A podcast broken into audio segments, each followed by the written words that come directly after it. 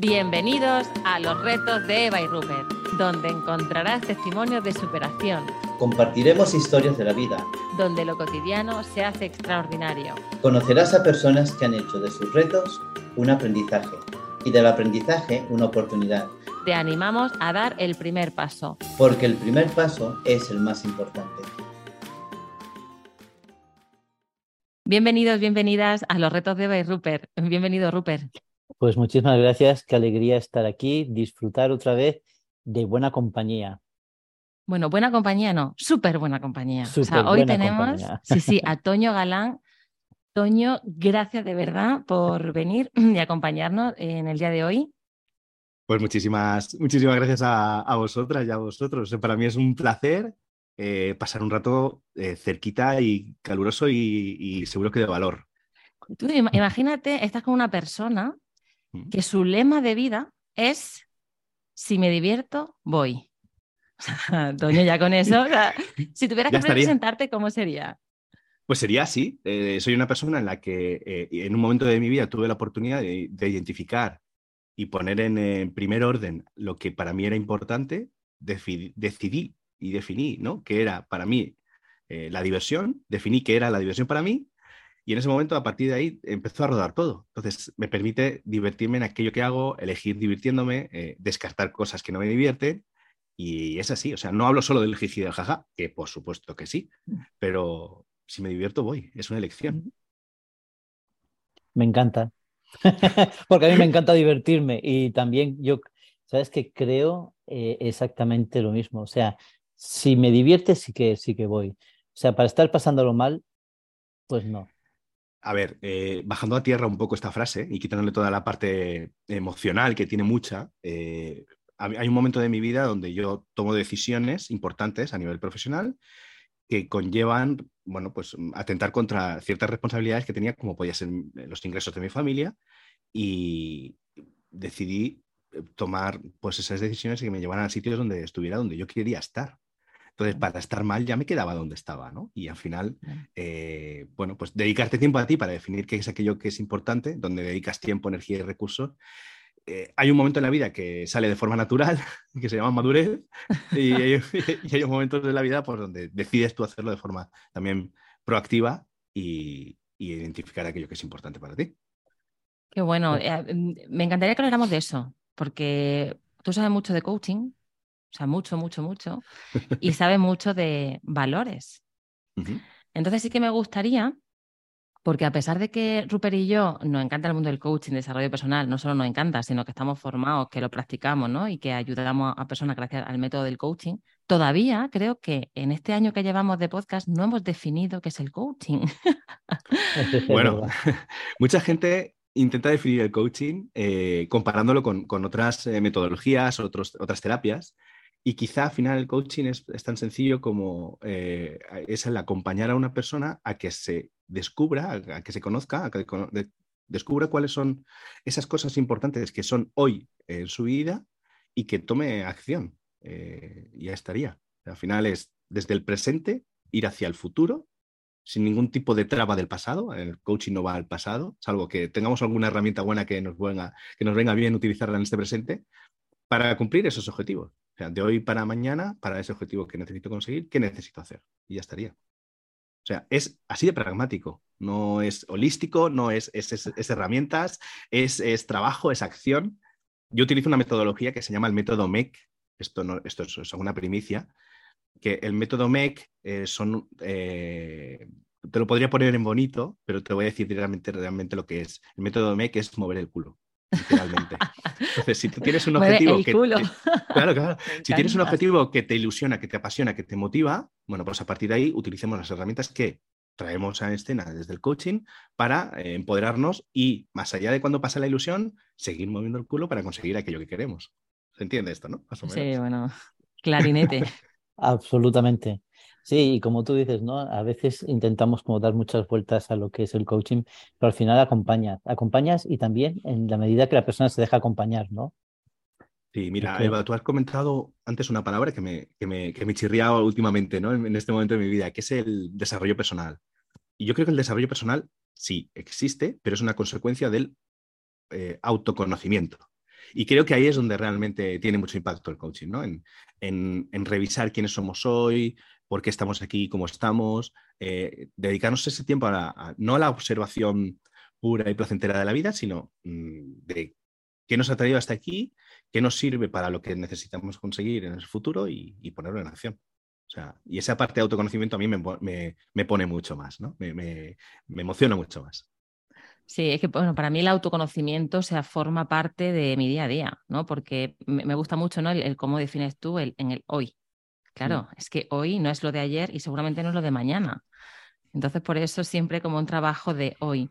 Y para mí desarrollo personal tiene que ver con eso, ¿no? Con el crecimiento, con el seguir avanzando, con el, pues con el, con, sí, el crecimiento, la madurez, ¿no? Un poco de la toma de decisiones que va hacia, hacia donde quiero, ¿no? No hacia donde me llevan o hacia donde se supone que tengo que ir o hacia no, o sea, hacia donde yo elijo, ¿no? Me encanta ese matiz, ¿no? De elegir, de elección. Sí, elegir termina en ir por algo en concreto, ¿no? También le, implica, le, implica, acción a, la, palabra.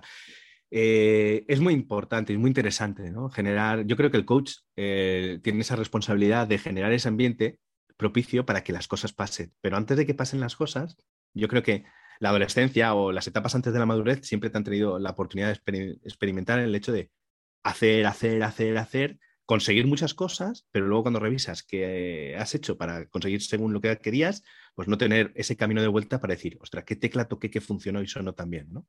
O qué tecla no toqué para que no sonara tan bien como yo esperaba, ¿no? Entonces, bueno, pues tener la oportunidad de revisar eh, todo esto, desde el hoy, como decías, para mí es importantísimo. Y otra vez me he vuelto a conectar con eso que acabas de compartir, porque eh, lo que pasó ayer, hoy no lo puedes cambiar, pero lo que va a pasar mañana desde hoy sí que puedes ejecutar, ¿no? Y, bueno, ya la vida tiene muchos dramas, como para nosotros meterle mucho más dramas y que no nos impidan accionar, ¿no? Como toca. Claro, yo, yo con lo que tú dices que me resuena muchísimo, con el autoconocimiento, supongo que tú ya has hecho un buen trabajo de autoconocimiento, entonces, ¿cómo eres? Pues mira, soy una persona eh, cercana en la que me ocupo bastante de generar un entorno mm, muy, muy positivo y motivador para que ese sistema que genero a mi alrededor haga que lo que yo quiero que pase ocurra. O bien porque yo lo ejecuto, o bien porque mi entorno me facilita que eso pase. Eh, tenemos la posibilidad, la suerte, y, yo creo que es el gran regalo de, conocernos personalmente, y no lo digo yo, o sea, eh, podemos tirar a, bueno, voy a decir a mis redes sociales de hace años eh, y encontrar a compañeros que dicen que cuando otoño llega las cosas pasan. Y eso mola, ¿no? O sea, que te definan con, frases tan eh, diferentes. Yo era un supervisor en una multinacional de ventas donde no decía qué tenía que hacer mi equipo. Yo preguntaba, ¿no? Y, y eso era el ser diferente, por lo tanto, ser elegible. Y si no eres muy transgresor en ciertas normas compartidas, pues al final te diferencias de manera positiva de manera estratégica, ¿no? Como, solemos decir. Yo sí eh, tengo la suerte de conocer a Toño, de, además de, en persona, ¿no? y mm, yo definiría a Toño, fíjate, ¿eh? como casa. Casa. a mí era casa. Eh, bueno, vivimos un proceso muy bonito, ¿no? A la vez que retador, ¿no? fue una cosa muy guay y es verdad que pasaron muchas cosas, ¿no? Fue cuando, bueno, hicimos un, evento con, los niños y niñas de Aspanion, niños y niñas con cáncer, bueno, fue una cosa muy, muy chula y es verdad que Toño hacía que las cosas pasaran, ¿no? Hacia algún lado, hacia el otro, pero pasó y, conseguimos algo maravilloso. Y desde ahí, desde, mm, no sé, desde la cercanía, desde la facilidad, Mm. desde el amor, o sea, yo diría, ¿no? Desde el amor fue una cosa, de verdad, que no nos conocíamos, pero parecía mi, amigo de toda la vida, o sea, ¿no? Es como, bueno, es mi amigo de toda la vida. Eh, yo, lo, siento así, de verdad, y en ese, y en este evento, fíjate, extraigo como, como varios tips, ¿no? Y que, que mi día a día repito, simplemente por egoísmo, intento que estén presentes porque me facilitan mi vida. Y es el hecho de, eh, yo en la actualidad tengo un proyecto, una empresa en la que tengo un rol, unas tareas asignadas y esas tareas eh, quizás son muy etéreas. Estoy como CEO de la empresa. Eh, y a mí hay una persona que, a la que sigo que me encanta mucho su, claim de vida, que es Sergio Ayala. Eh, y él lo único que se ocupa es de que sus trabajadores o las empresas, las personas que trabajan en su proyecto sean felices. Y ese liderazgo facilitador, o sea, si contratas a un profesional por algo que sabe hacer, permíteme la expresión, coño, déjale hacer lo que sabe hacer y facilítale lo que necesite para que su resultado sea el más óptimo, sea, el, más productivo, el más eficaz, eh, para que sea feliz, para que consiga lo que quieres, para que esa persona se desarrolle. Entonces yo no entiendo, o sea, entiendo el liderazgo desde ahí, ¿no? Desde la facilitación. Obviamente conlleva también una responsabilidad, una toma de decisiones que tienes que, como tú decías antes, Rupert, ¿no? Tener pues ese autoconocimiento, esa base, ese desarrollo, ese aprendizaje, esa experiencia de vida para poder tener un, sitio, como también decías tú, casa, ¿no? Donde sabes que todo lo que sale de ahí eh, está muy alineado a ti, ¿no? Si te equivocas, pues ya sabes cuál va a ser el resultado, por lo tanto ya tienes herramientas, porque las vivido en el pasado, porque en casa ya se vive todo. Y si ah, funciona, obviamente, pues refuerzas de nuevo, de nuevo pues todos estos eh, argumentos, esas elecciones, esas, esa esencia que tú tienes y, se va haciendo cada vez más sólida. Eh, Toño, mira, fíjate, estaba pensando, una de las cosas que, más me, han hablado de ti, y muy bien, ya te he dicho, eh, tiene que ver con, el coaching por valores, con, tu, con tu enfoque a, vivir mediante valores.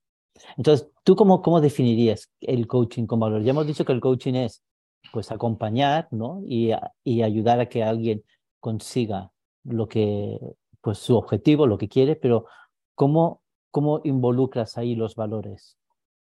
Mira, para, para, poder hablar de coaching por valores o incluso de alguna metodología que también trabajo, que es vender más a través de los valores, eh, para mí es importante que, que, demos la oportunidad para la gente que nos está escuchando y nos acompaña, generar un, un contexto para entender qué son los valores. Y mira, sin entrar en, definiciones académicas ni de Wikipedia, eh, podríamos decir que los valores son palabras abstractas mm, que todos entendemos y podemos escribir igual, como por ejemplo la palabra amistad, ¿vale?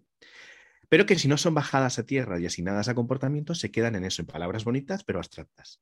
Y te pongo, un ejemplo. Eh, para la gente que nos está escuchando, y podemos hacer un pequeño juego con, con vosotros, con vosotras, es el hecho de pensar, mira, os voy a pedir que penséis en una persona muy importante o que ha causado un impacto súper positivo en vuestras vidas.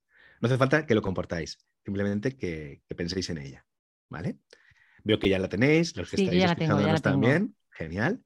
Vale, pues voy a pediros que penséis en un momento que habéis compartido con ella donde, o con él, donde, bueno, pues es un momento bonito, un momento de gran recuerdo. No hace falta que compartáis ese momento. Vale, ya lo tengo. en ese momento. Ya está. Recordad la voz de esa persona, si era por la mañana, por la tarde o por la noche, ¿sí? Incluso eh, haciendo un, gran, un grandísimo esfuerzo en la ropa que llevaba, ¿no? Vale, pues ahora sí que os voy a pedir que digáis súper rápido las tres primeras palabras que os vienen al pensar en esa persona. Venga, compartid. A mí me viene eh, viajar. Viajar. Alegría. Alegría. Y compartir. Y compartir. Venga, Yo, honestidad, tolerancia y diversión. Honestidad, tolerancia y diversión. Muchísimas gracias. Bueno, pues si vamos a esas tres palabras y le pidiéramos a esas personas que se definieran, no dirían, yo soy viajar, soy diversión, soy honestidad, soy, ¿vale? Soy alegría. Eh, nosotros asociamos esas palabras bonitas a esas personas porque las asociamos a cómo se comportan y cómo se han comportado. Entonces, si habláramos de valores, para bajarlos a tierra y a comportamientos, podemos distinguir en dos tipos de valores. Unos valores que llamamos finales, que son esa situación deseada en la vida, pues tener buena salud o ser alegre, ¿vale? Es un fin. Eh, y otros valores que llamamos valores instrumentales, que son el cómo conseguir nuestros objetivos y metas. Si lo llevamos al mundo de la empresa, al mundo de la organización, estaríamos hablando de visión y de misión, esos valores finales, ¿vale? Que esto es responsabilidad de la compañía, de la organización, definirlo. Pero aquí es donde integramos los valores en las organizaciones de manera totalmente pragmática cuando decidimos, este es el objetivo que tengo, vale, pues yo lo vamos a conseguir a partir de estas acciones que integren la diversión, la honestidad, la transparencia. Entonces, cuando los valores se dicen y luego se perciben a través de los comportamientos, hablamos de un comportamiento congruente, de un comportamiento coherente. Y no hay nada más eh, placentero en la vida que ver algo que se ha dicho con anterioridad y se cumple y encima te identifica.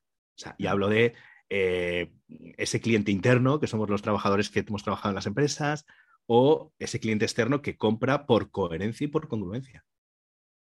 ¿Se entiende? Qué bueno, eh, sí, sí, me ha encantado, me ha encantado. Qué buen, qué buen ejercicio. Mucho. Em, ¿cómo, ¿Cómo se puede vender más a través de los valores? Porque a, mí, ¿no? Cuando hablamos de venta, a veces como, o sea, ¿no? La mente es como, ostras, vender, ¿no? Es como manipular, no sé, ¿no? Un poco ahí muy bueno. Mira, te, contesto contestando también un poco a Rupert, que he dejado la parte de coaching por valores un poco todavía. Coaching por valores es una, es una herramienta, es una metodología que identifica que una vez que tú ya tienes un objetivo a cumplir, como puede ser cualquier proceso de coaching, eh, lo que hacemos es alinearlo a tu esencia, a tus valores. Entonces, muchas veces nos planteamos el hecho de eh, perder peso, las acciones que realizamos son ir al gimnasio, eh, hacer tareas repetitivas, monótonas, agresivas, cuando mi valor fundamental puede ser la diversión. Entonces, si no me divierto, al final, ¿cuánto de tiempo voy a mantener esas acciones de manera sostenible? Claro. Eh, ¿Me entiendes? Un día y medio, un día y medio. Te lo digo por un día y eh, medio. Un día y medio, ¿no? En mi caso, casi, eso. ¿no? Eh, fíjate, la diferencia de trabajar un objetivo en un proceso de coaching integrando los valores es que le metemos esa gasolina que hay detrás de las metas para conseguir esos retos. Y me explico si yo lo que quiero es perder peso para encontrar una forma de vida saludable, la salud, y que mi hija me vea como ejemplo, familia, entonces integro dos palancas mucho más para que cuando yo esté haciendo ese ejercicio repetitivo, tiqui, tiqui, tiqui, tiqui, pues me comprometa de una manera diferente. Lo cual no significa que eso me vaya a llevar a conseguir mi objetivo, pero sí que tengo más información para poder, poder definir acciones mucho más específicas y alineadas a mí, autoconocimiento, ¿vale? Para conseguir ese objetivo. A lo mejor no voy al gimnasio, pero sí que me voy a esos centros deportivos que hay de camas elásticas para niños, donde yo contrato media hora y es como si hubiera hecho siete horas de deporte, pegando botes en una cama elástica. ¿Me divierto? Sí. ¿Hago ejercicio aeróbico? También.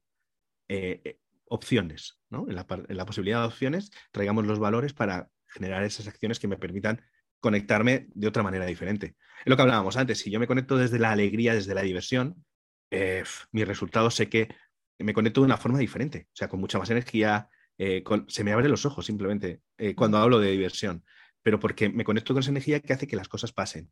Cuando no me divierto, lo voy a decir en negativo, como decimos también en el coaching, pues no voy, porque sé que no me conecto de la misma manera, que mi implicación eh, está un 70% o 60%, me conozco cuando no tengo esa diversión en los proyectos con los cuales con los clientes con los cuales, con las eh, reuniones con las cuales, pues no está esa diversión, ¿cuál es mi, eficacia o mi productividad? Entonces yo creo que una de las decisiones debería de ser elegir, obviamente, bueno, está dentro de un programa de desarrollo de emprendimiento, ¿no? Es decir, decidir con quién quieres trabajar, quién quieres que sean tus clientes.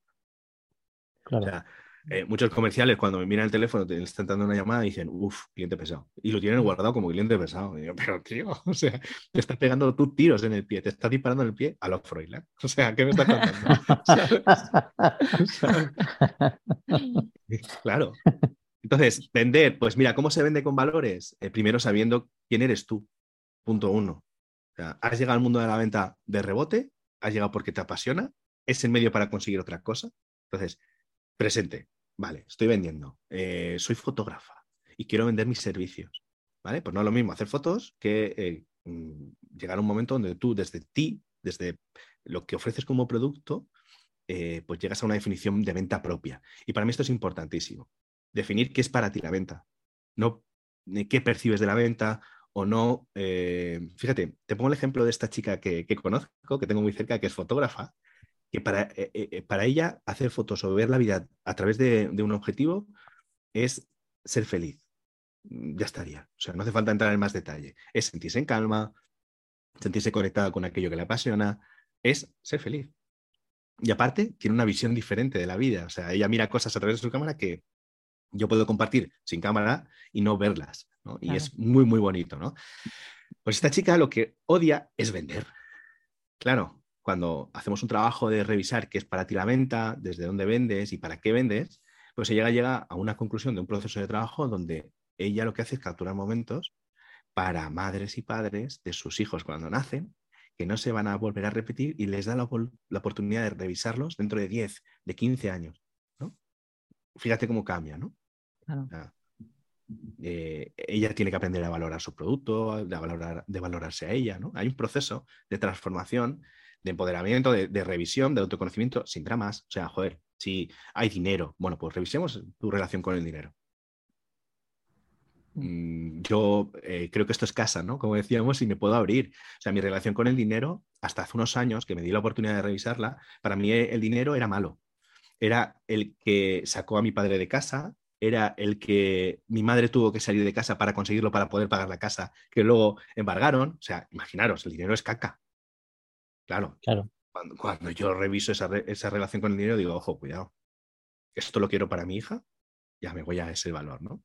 Pues no, pues vamos a revisar qué caquita tengo eh, por responsabilidad amorosa. Y te da la oportunidad de decir, no, el dinero es el medio, el dinero es no sé cuánto, el dinero es bueno, el dinero es posibilitador, el dinero... Y al final el dinero es así.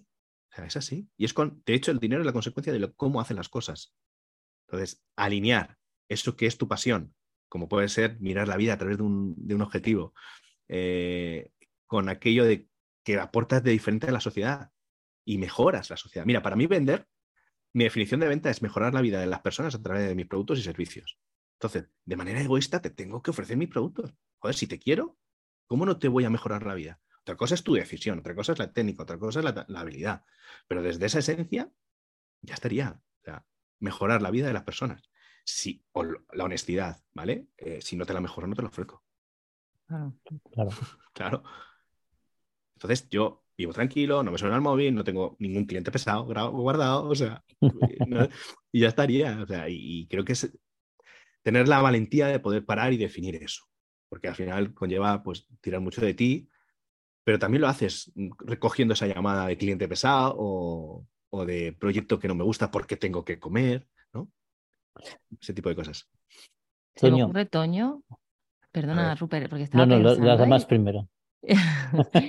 y pensaba y digo, em, ¿cuándo acaba el proceso de autoconocimiento? Pues yo creo que no acaba, igual que eh, en mi caso, ¿eh? yo hablo de mí, y hablo de mi propia experiencia, a mí hay una energía que me conecta muchísimo y me voy a decir una parte pues quizá más emocional, más holística, ¿no? Que es la curiosidad.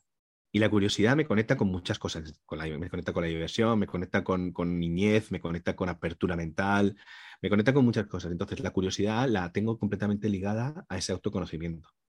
El autoconocimiento o el conocimiento sin acción no sirve de nada, porque el conocimiento lo pones en, encima de unos papeles, encima de una mesa donde hay viento y los papeles se vuelan, porque no sirve. ¿Entiendes? O sea, eh, me decían, ¿no? ¿Qué quieres? ¿Un kilo de conocimiento o un gramo de acción? Pues un gramo de acción, ¿no? Y si ya es con conocimiento, como ya sabemos que a ciertas edades pues suele estar, suele estar alineado, pues bienvenido sea, ¿no? Pero es lo que te digo, o sea, el autoconocimiento no termina y yo en este momento de mi vida lo conecto con esa curiosidad, con esa apertura mental de decir, mmm, cuestionémoslo todo, ¿no? Eh, gente, a mí me flipa, ¿no? Me, me, me, me, alucina ver a gente que controla de lo que habla y yo no sé de lo que dicen, pero como hablan con esa pasión, te quedas así embobada, embobado mirando, diciendo, joder, cómo mola, ¿no? Y disfrutas y poder conectarte con esas pequeñas cosas que, que luego te reenganchan, te recargan a ti, yo llego acelerado. yo voy a, los, a, a la oficina diciendo, madre mía, ya lo tengo. O, por la calle, o bueno, es una pasada. Coincido, coincido totalmente contigo también, ¿no? Que es, es, algo que no, que no acabamos y vamos alineándonos con diferentes áreas o diferentes... Eh, y, cada, y cada día, cada día es un, un día distinto de autoconocimiento. Yo eh, me he mudado hace nada, lo que viene siendo una mudanza que es terrible. Entonces, em, yo tengo un montón de libros, un montón de cursos que he dado, un montón de cursos que he recibido y tengo papeles, papeles, papeles. Y mi mujer me dice, tienes que tirar esto. Y entonces es como tirar algo mío, es como tirar mi conocimiento. digo, qué bueno. digo, no me ¿Cómo me desprendo de esto? no me sale tirar, tirar esto, no me, no me sale. Pero sí es verdad lo que tú dices, ¿no? Que el conocimiento sin acción no, no vale, no es nada, no, no, no es nada. Esto lo dicen los grandes expertos. Eh, además, yo creo que hemos tenido todos oportunidad en la vida, como acabas de comprobar, ¿no? como acabas de relatar, de poder experimentarlo, ¿no? Claro. al, final el movimiento, la acción dirigida con propósito, con estrategia, es la que te permite accionar. ¿no? Claro. Fíjate que estaba con, con, una de, de, mis hijas, estaba revisando yo los papeles ¿no? y todo esto. Y, y, digo, es que no, digo, le decía eso, que no me salía a tirar nada, digo, porque ¿cómo vais a saber de dónde he aprendido yo si, si lo tiro? ¿no? Y me dice, pero es que esto seguramente no lo volverás a usar. Digo, no lo sé, digo, yo creo que, que sí, porque sé lo que tengo, aunque tenga mucho, sé lo que tengo, ¿no? Y, y la verdad que, que, sí es importante. Eh, fíjate, Toño, que me, me venía algo y, y, te voy a hacer una pregunta que normalmente no hacemos a nadie que hemos entrevistado. Venga, vamos. Y es sobre la sociedad. ¿Cómo ves esta sociedad? Pues mira, eh, hay una palabra que, o una frase que hablo mucho en, proceso o en formación o en mentoría o, realmente en mi día a día, que es eh, el concepto de la pelota en tu tejado. Y, y, quiero desarrollártelo para contestarte a la pregunta de cómo veo a la sociedad. Yo la sociedad la veo tal cual es, o sea, tengo mi propia bueno, visión de la realidad, eh, pero yo no le, no sé, cuando hablo de la sociedad no le pido, no le exijo a la sociedad que haga por mí. Me, me, me convierto en protagonista. ¿Qué significa esto? Pues que intento eh, aquello que me moleste o aquello que realmente necesite un cambio para mí o aquello que necesite un, una reordenación, hacerlo yo. O sea, poner la pelota en mi tejado para que eh, esa parte de la sociedad o ese entorno o ese sistema que comparto a, en distancia corta o media sea lo más favorable posible. O sea, cuando la gente, o sea, la sociedad, bueno, pues la sociedad, ¿qué es la sociedad?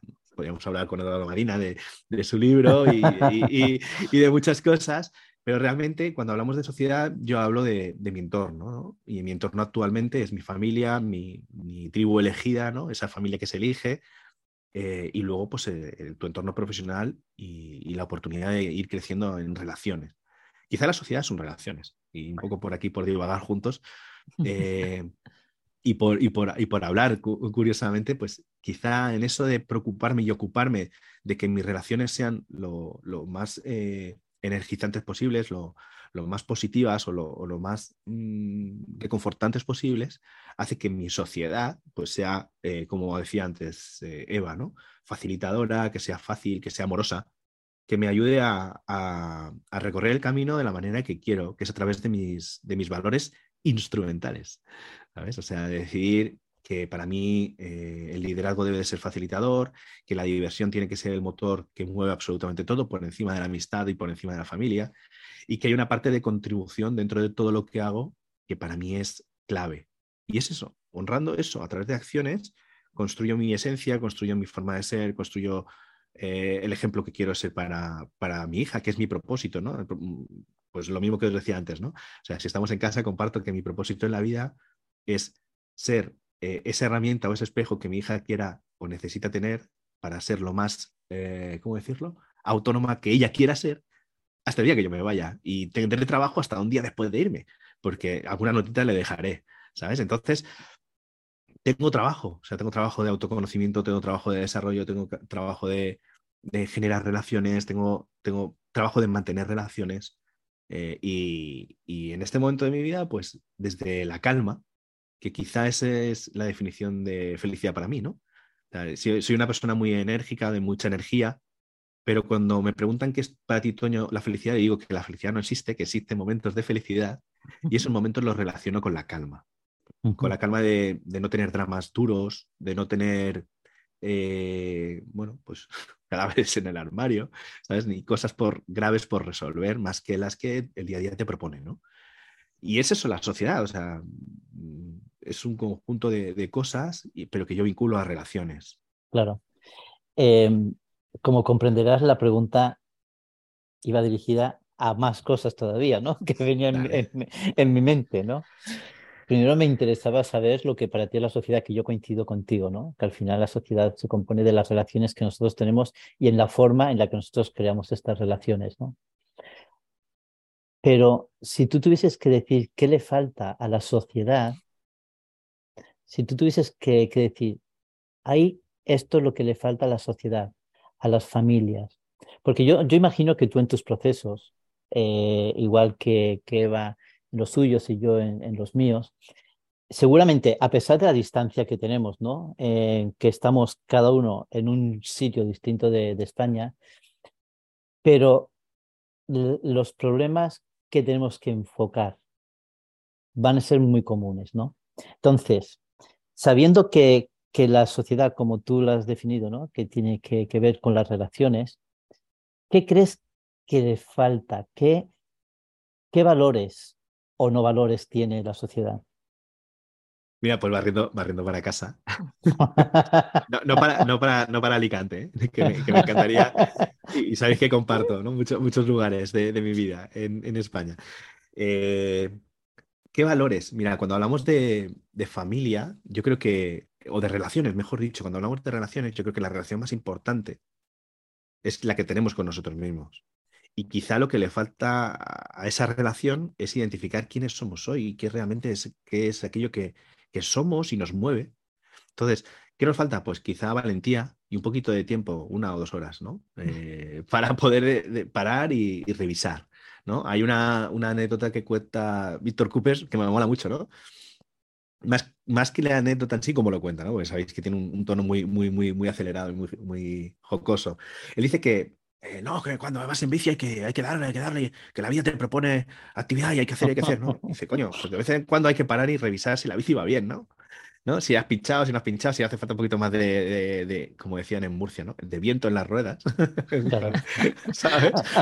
Y es eso, o sea, el hecho de darte la oportunidad de cuidar esa relación y revisar qué es importante para ti y luego tener la valentía de eh, mover las cosas que hay que mover para que eso sea verdad. O sea, si yo digo que la diversión es, importante para mí, para mí es importante decidir y decir que no a ciertas cosas. Y yo creo que esto es lo más complejo, ¿no? Tomar decisiones. Y decir que no a algo que supuestamente es bueno para tu familia y que entra en, en, conflicto con otro de tus valores, el priorizar, el saber qué es importante para ti, tener esa información te va a poder permitir tomar decisiones. Entonces, es eso, o sea, el hecho de ¿Cómo mejoramos la sociedad? Pues mejorándonos nosotros mismos. O sea, ¿cómo mejoramos nuestras relaciones? Pues mejorando nuestra relación con nosotras mismas y con nosotros mismos. Y eso es realmente lo valiente. Eso para mí es lo de decir, ole, aquí tenemos a los héroes y las heroínas, aquellos que se dedican tiempo no a ser una mejor versión de sí mismos, sino, a estar mejor consigo mismos y con el entorno que les rodea. Ya estaría. Qué bueno, qué buen matiz ese, me ha encantado. Ese me lo apunto, me lo apunto, Toño. Todo tuyo, Cari. Eh, gracias. Eh, claro, yo estoy un poco cansada ¿no? de, la, frase, sé, tu mejor versión. Y hostia, ¿y esa cuál es? O sea, ¿cuál tengo ahora? ¿no? como, mañana. Em, en cambio, me ha gustado eso de tener mejor relación contigo mismo, contigo misma. Hostia, es eso. Claro. Es que es un buen sitio por donde comenzar, ¿eh? Claro, es el sitio. Es el sitio. Es, el, sitio. Mira, eh, te, doy, un tip, perdona, que aquí creo que puede, puede aportar algo de, algo de valor. Eh, los, valores instrumentales de los que estamos hablando, los podríamos todos englobar en tres grandes grupos, ¿vale? O sea, cuando hablamos de valores, eh, me da igual el nombre del valor. Lo importante es el matiz y la definición que tú le aportas ese valor. Esto es importante, ¿vale? Porque podemos compartir la amistad, pero para ti la amistad puede ser una cosa y para mí otra. ¿Entendido? O sea, puede ser que yo mejor con tres amigos que son los que tengo cerquita y tú no, pues mejor 30.000, pues si alguno me falla, ¿no? Entonces, cuando hablamos de valores, hablamos de la palabra, pero también del significado. Ese significado viene de aquello que hemos aprendido, de las creencias que tenemos, de nuestra forma de comportarnos, de lo que nos han educado en casa o en el cole, ¿no? Entonces, todos esos matices significan al final esa palabra. Y esa palabra no es fija. O sea, esta definición va aportando detalles conforme va pasando el tiempo tu definición de amistad no es la misma de ahora que cuando tenías 15, 30 o los que tengáis 35, nosotros no. 40, 40. 35. 35. Muy bien, somos, de la misma quinta entonces. entonces, eh, cuando hablamos de valores los podemos definir en tres, tres grandes grupos. Todos los valores. Todos los valores que son instrumentales. Hay un grupo de valores, Eva y Rupert, que son emocionales, que nos conectan con nosotras mismas, con nosotros mismos.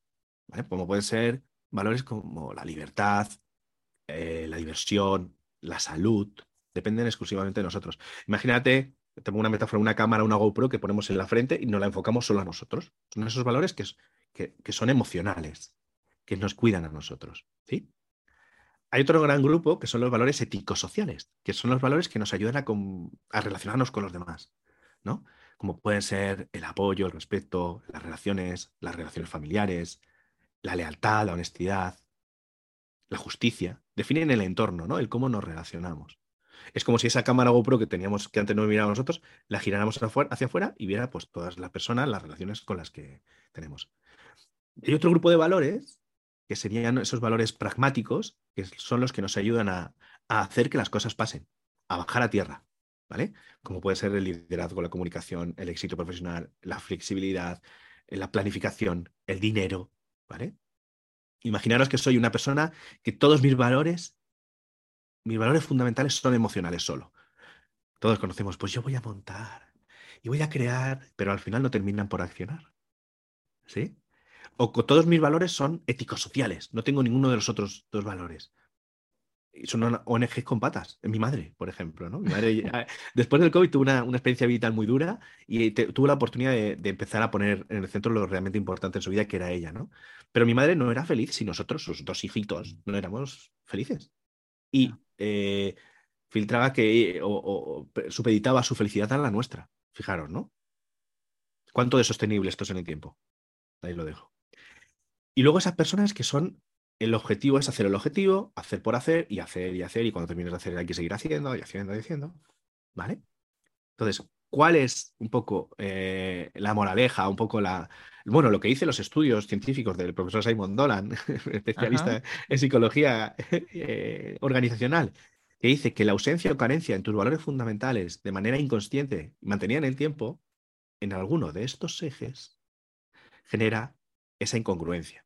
O sea, si yo me cuido, cuido mi entorno y hago que las cosas pasen, estaríamos hablando que puede hablarse de un cierto equilibrio. Si yo de manera consciente en un momento de mi vida tengo un drama y decido no accionar porque necesito cuidarme y enfocarme en mí, de manera consciente dejo de hacer, pero eso no es sostenible en el tiempo. Si dejo de hacer, debo pues dejo de tener otras ciertas cosas. Pero es lógico. O sea, yo, por ejemplo, cuando, cuando nos pasan algo en casa duro, eh, Nuria y yo, mi mujer y yo, pues tenemos el pacto no hablado de darnos nuestro tiempo de helado y manta y lloro y, sufrimiento, pero dos días. Al tercer día el otro dice, ya no, porque al final no es sostenible, ¿se entiende? Entonces, eh, saber y tener el conocimiento de estos tres ejes, de estas tres grandes áreas y que tus valores estén posicionados en su definición en esas tres áreas, te va a permitir que tus comportamientos, decisiones y acciones sean sostenibles o no. Vale, entonces, em, es que me, encanta este ejercicio. Entonces, o sea, eh, tendremos que decir que para que haya como un equilibrio, me saco la palabra un poco de la manga, eh, una coherencia ¿no? alargada en el tiempo, tiene que haber eh, valores en estos tres ámbitos de la vida, ¿no? O sea, emocionales, éticos, sociales y pragmáticos. Yo creo que la palabra equilibrio es muy, muy grande, ¿no? Como para las palabras como siempre o nunca son muy grandes para mí, ¿no?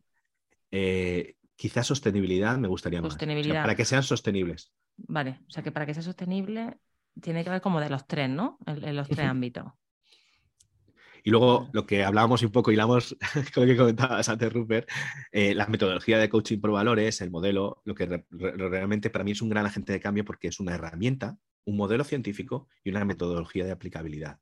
O sea, tenemos esas tres patas que sostienen y generan esa fiabilidad. ¿no? De, ejecución. Y es lo que realmente a mí me conecta. Cuando yo empiezo a, me certifico en la herramienta, empecé a probar la herramienta, empecé a introducirla en mis procesos, empecé a introducirla en mis, en mis. Pero bueno, vámonos a las ventas. O sea, si a las ventas le metemos esa parte emocional, le metemos esa parte de cómo me relaciono con los demás, qué herramientas tengo de comunicación, de negociación, y luego cómo comunico, qué acciones tengo que hacer de manera económico-pragmática dirigida para conseguir aquello que quiero, pues ya tendríamos una formación de ventas para emprendedoras, para comerciales o incluso para equipos comerciales, que es lo que realmente hacemos. Claro. Y, Toño, una... hemos hablado de la sociedad. Sí. Pero me interesa mucho cómo enseñas esto a tus hijos. ¿Cómo enseñas los valores en tus hijos? ¿Cómo haces que, cómo se enseña para que ellos entiendan que las decisiones que toman van a estar condicionadas en su gran mayoría por los valores que tengan. Mira, hay dos palabras que me vienen escuchando tu pregunta. La primera es eh, con con el, ejemplo. Al final esto es eh, lo que va a aportar coherencia y congruencia, decir y hacer lo que dices. Ojo, que no es fácil, no es para nada fácil. Eh, y, otra, y otra palabra que me venía escuchándote, Rupert, es la consecuencia. Eh, cuando no haces lo que dices y haces otra cosa, hay siempre una consecuencia. Y el mostrar las consecuencias, el vivir, nosotros, eh, Lola de pequeña, recuerda, ahora tiene 12, pero cuando tenía dos, dos, tres añitos decía, no, esto no está bien, ¿no? Y yo decía, pues no, no está bien. Y dice, y en lugar de decir, yo pensaba que, pues esto la primera vez que lo dijo yo flipé, ¿no?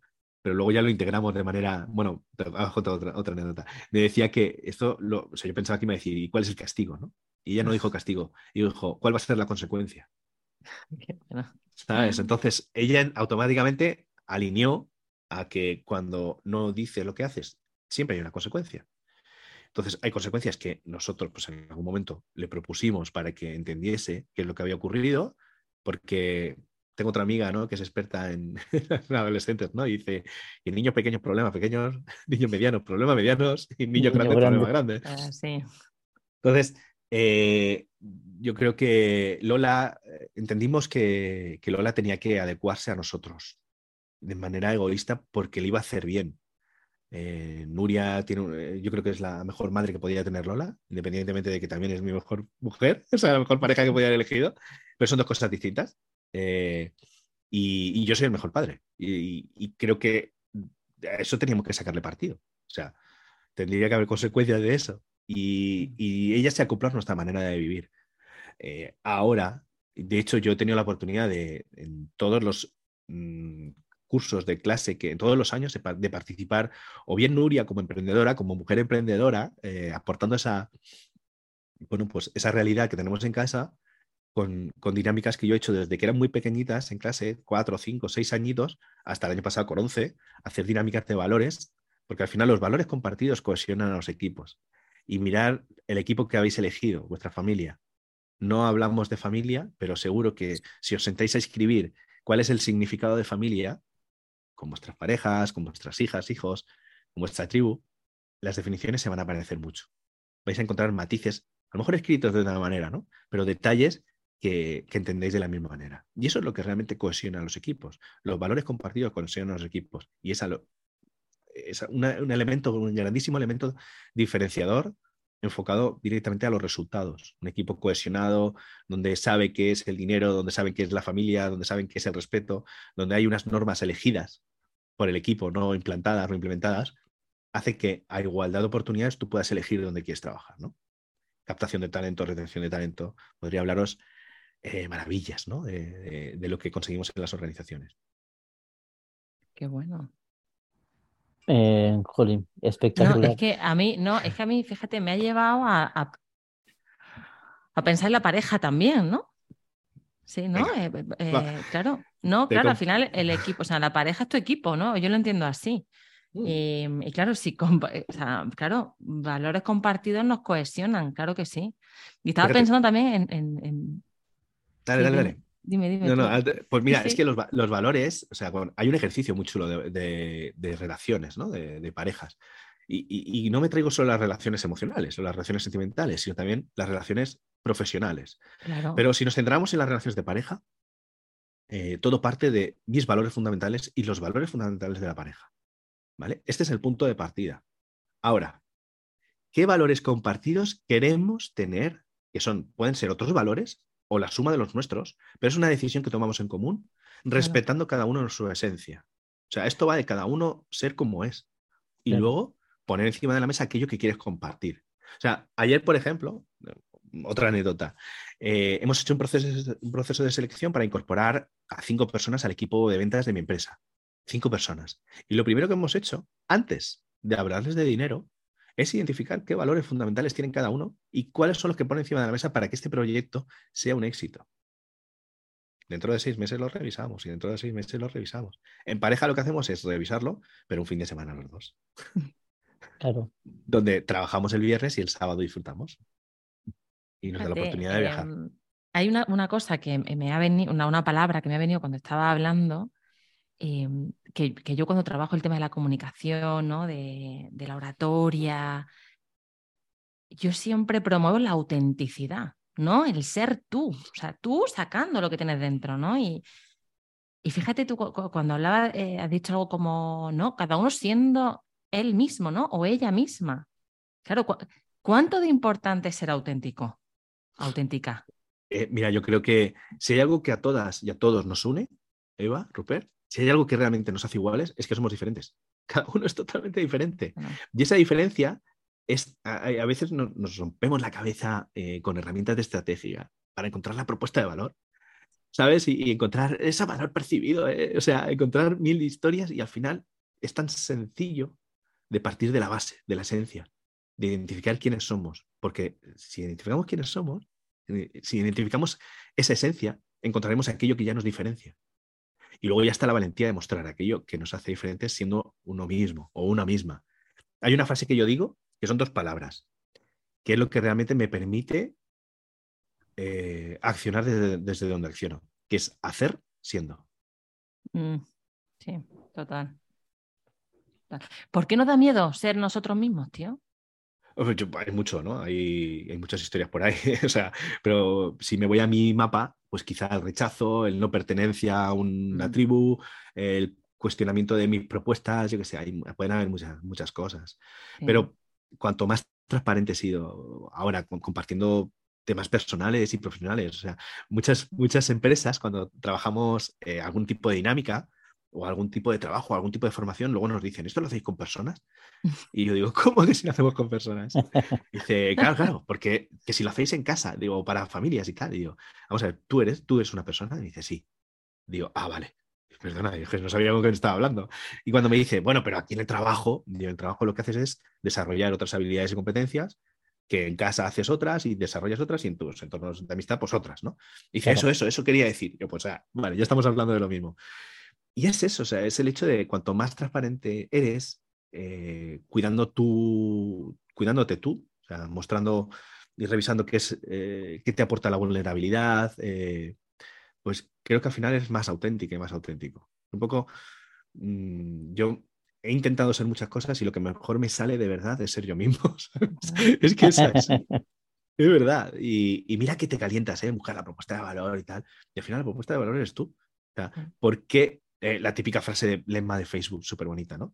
Dejamos a las personas que trabajan en las empresas, no a las empresas. Pues yo digo lo mismo. Nosotros, no, para mí no existen las empresas, existen las personas que trabajamos en las empresas.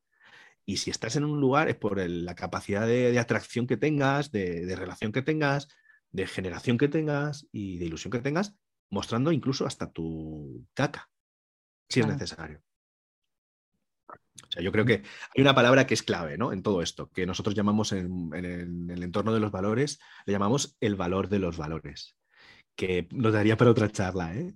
Hombre. Eh, pero, pero que es la confianza. La, justo iba a decirlo, ¿eh? iba a decir la confianza, sí, sí. La confianza es la base de cualquier tipo de relación. Si nos fuéramos a los tres ejes, hablaríamos de la confianza en uno mismo, ¿no? De la fiabilidad, de la armonía, ¿no? De cuánto me siento de bien en este, en este, en este entorno.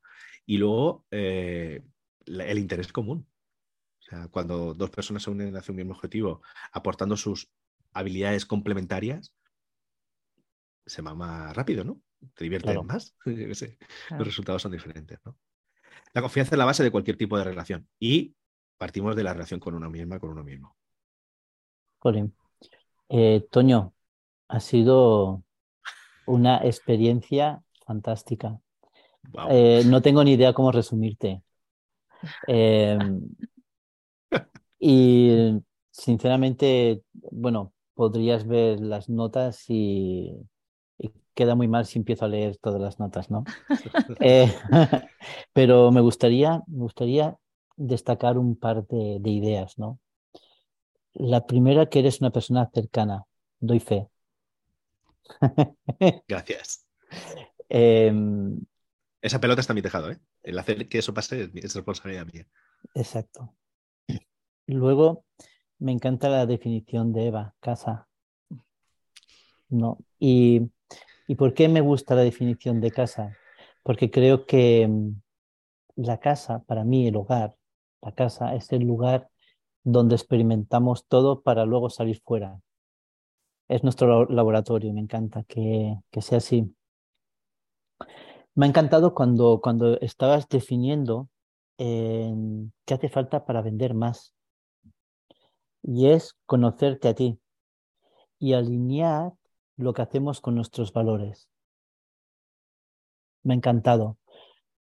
Em, otra de las cosas de la sociedad, hablando de la sociedad, ¿no? Y lo que nos falta es valentía y tiempo. Eh, nos falta valentía y tiempo. También has dicho algo que creo que es una realidad que se enseña muy poco, ¿no? Y es que mejorando nosotros mismos, mejoramos nuestra sociedad. Partimos de, del centro hacia, hacia afuera. Y mm, déjame, déjame terminar con, eh, con algo que has dicho de hacer siendo. Creo que, que eres un ejemplo de lo que es hacer y ser. ¿no? Y mm, Eva, lánzanos el reto. Pues em, fíjate que se, me han ocurrido, o sea, porque has puesto una dinámica muy chula, o sea, ¿no? Toño nos ha invitado a hacer una dinámica que invito a todo el mundo a que la haga porque, porque bueno, eh, ahí creo que tomamos conciencia, ¿no? De algunos de nuestros valores que, que son importantes. Pero yo, fíjate, voy a darle otra vuelta al asunto. Y me gusta mucho el, el lema de, de Toño, me encanta el lema de Toño, y creo que los lemas nos ayudan a, dos cosas, ¿no? A darnos como el impulso necesario en un momento determinado y a conocernos, a autoconocernos, ¿no? Y hablamos mucho de autoconocimiento, ¿no? De la importancia. Así que yo hoy reto a la gente que se haga su propio lema. Bien hecho. El de, el de, el de Toño, ¿no? Es lo de. Eh, si me divierto, voy. Está. Yo tengo uno que, que, bueno, que me ha ayudado mucho a lo largo de mi vida, que es de, de Perdido al Río, ¿no? O sea, lo que estamos lo doy todo, o sea, de Perdido al Río. Y luego, Rupert, tú tienes uno. Sí, el mío es Estrena tu día. Estrena tu día, ¿no? Que es como tal. Qué bueno.